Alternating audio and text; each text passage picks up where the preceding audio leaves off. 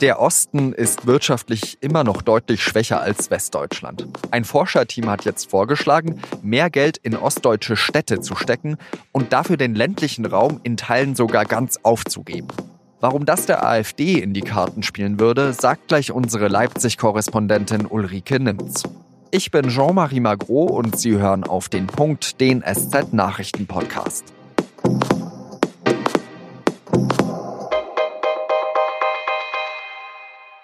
Fast 30 Jahre ist der Mauerfall her und noch immer haben die ostdeutschen Bundesländer ökonomisch nicht so richtig den Anschluss geschafft. Es gibt dort viel weniger erfolgreiche Firmen als im Westen und Ostdeutsche verdienen auch deutlich weniger.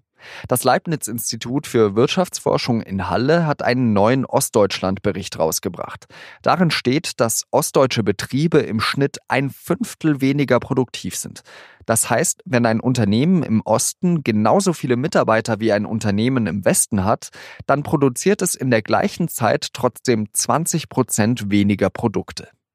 Die Forscher empfehlen deswegen, viel Geld in die Hand zu nehmen, um damit die Infrastruktur in den ostdeutschen Städten aufzupäppeln. Denn hier würden die Arbeitsplätze von morgen entstehen. Dafür soll weniger Geld in den ländlichen Raum fließen. Der Leiter der Studie sagt sogar, dass man ein Stück weit ländliche Räume ganz aufgeben müsse. Frank Richter hat früher die Landeszentrale für politische Bildung in Sachsen geleitet. Er sagt, die Studie würde die falschen Schlüsse ziehen.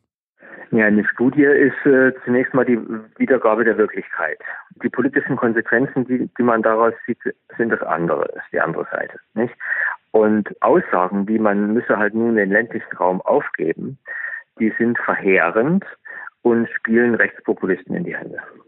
Das findet auch Ulrike Nimz, unsere Leipzig-Korrespondentin bei der Süddeutschen Zeitung. Die Forderung, den ländlichen Raum einfach mal hinten runterfallen zu lassen, finde ich ehrlicherweise fatal. Also das ist äh, kälteste Statistik nach meiner Einschätzung.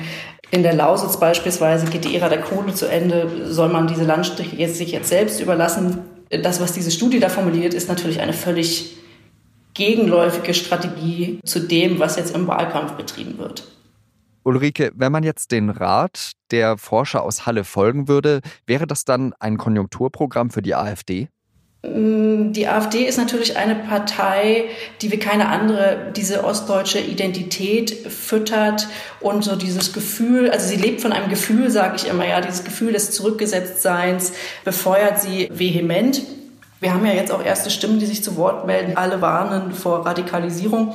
Was mich dabei vor allem stört, ist, äh, dass hinter solchen, ähm, hinter solchen Gedankenspielen ja der Glaube steht, es müssten allein die wirtschaftlichen Kennziffern stimmen und der Ossi kriegt sich wieder ein und wählt vielleicht nicht mehr die AfD. Ja?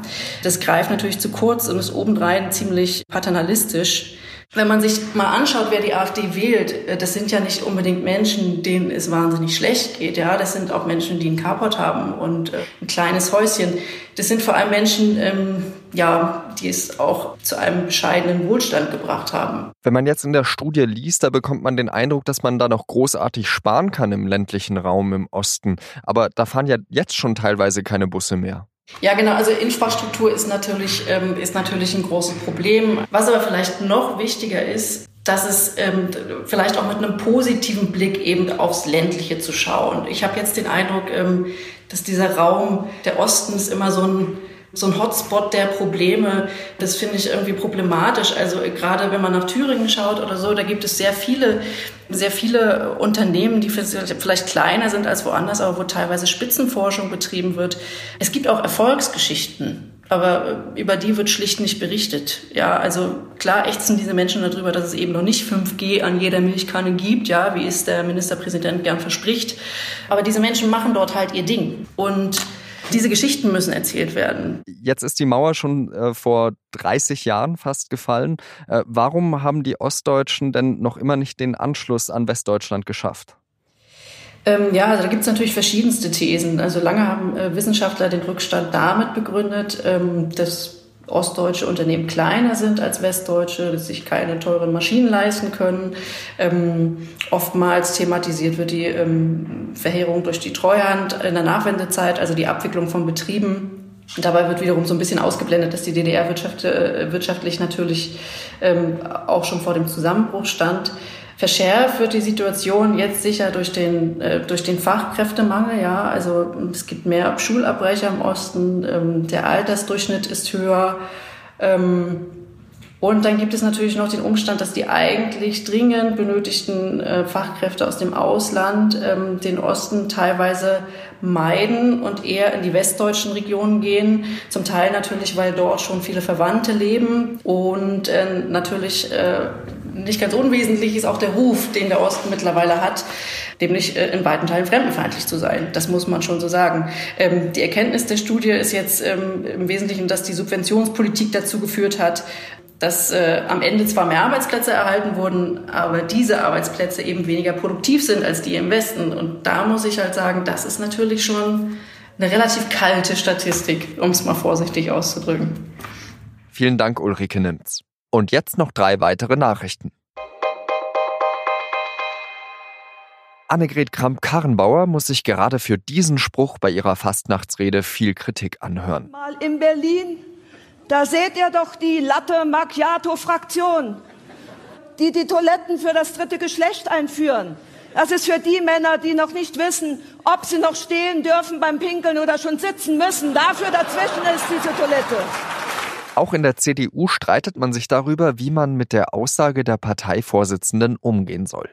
Der Bundesverband der Lesben und Schwulen in der Union fordert eine Entschuldigung von Kramp-Karrenbauer. Andere in der CDU, wie Landwirtschaftsministerin Julia Klöckner zum Beispiel, finden die Aussagen unproblematisch. Es würden ja schließlich auch über Frauen und Männer Witze gemacht, sagte Klöckner. Die Bundesregierung gibt etwa 1,1 Milliarden Euro für Beraterverträge aus. Das geht aus der Antwort auf eine kleine Anfrage der Bundestagsfraktion Die Linke hervor. Das meiste Geld für Beraterverträge gibt das Innenministerium aus. 533 Millionen Euro für externe Berater hat Minister Horst Seehofer in den Büchern stehen. Tatsächlich könnten die Zahlen aber etwas abweichen, weil jedes Ministerium unterschiedlich bewertet, was eine Unterstützungsleistung ist und was nicht. Er ist gerade einmal 49 Jahre alt geworden. Keith Flint, der Sänger der Band The Prodigy, ist in seinem Haus im englischen Essex tot aufgefunden worden. Die Band hat den Tod auf ihrem Instagram-Account bestätigt. The Prodigy ist durch Songs wie Charlie und Out of Space bekannt geworden.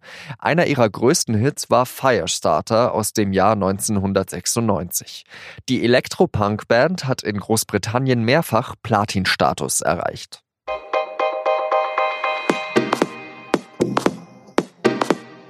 Stellen Sie sich ein Fußballstadion vor, am besten von einem Traditionsverein. Und stellen Sie sich dann vor, dass die Fankurve von diesem Verein von Neonazis unterwandert wird. Genau das soll beim FC Energie Cottbus passiert sein. Dort schüchtern Rechtsradikale andere Anhänger ein und es zeigt sich, dass die Probleme weit über den Fußball hinausgehen. Darum geht's heute in unserem anderen SZ-Podcast in und nun zum Sport. Für heute war's das mit Auf den Punkt. Redaktionsschluss war wie immer 16 Uhr. Ich darf Sie nochmal darauf hinweisen, dass Sie bei unserer Umfrage auf sz.de-podcast-umfrage mitmachen können. Vielen Dank Ihnen fürs Zuhören und adieu.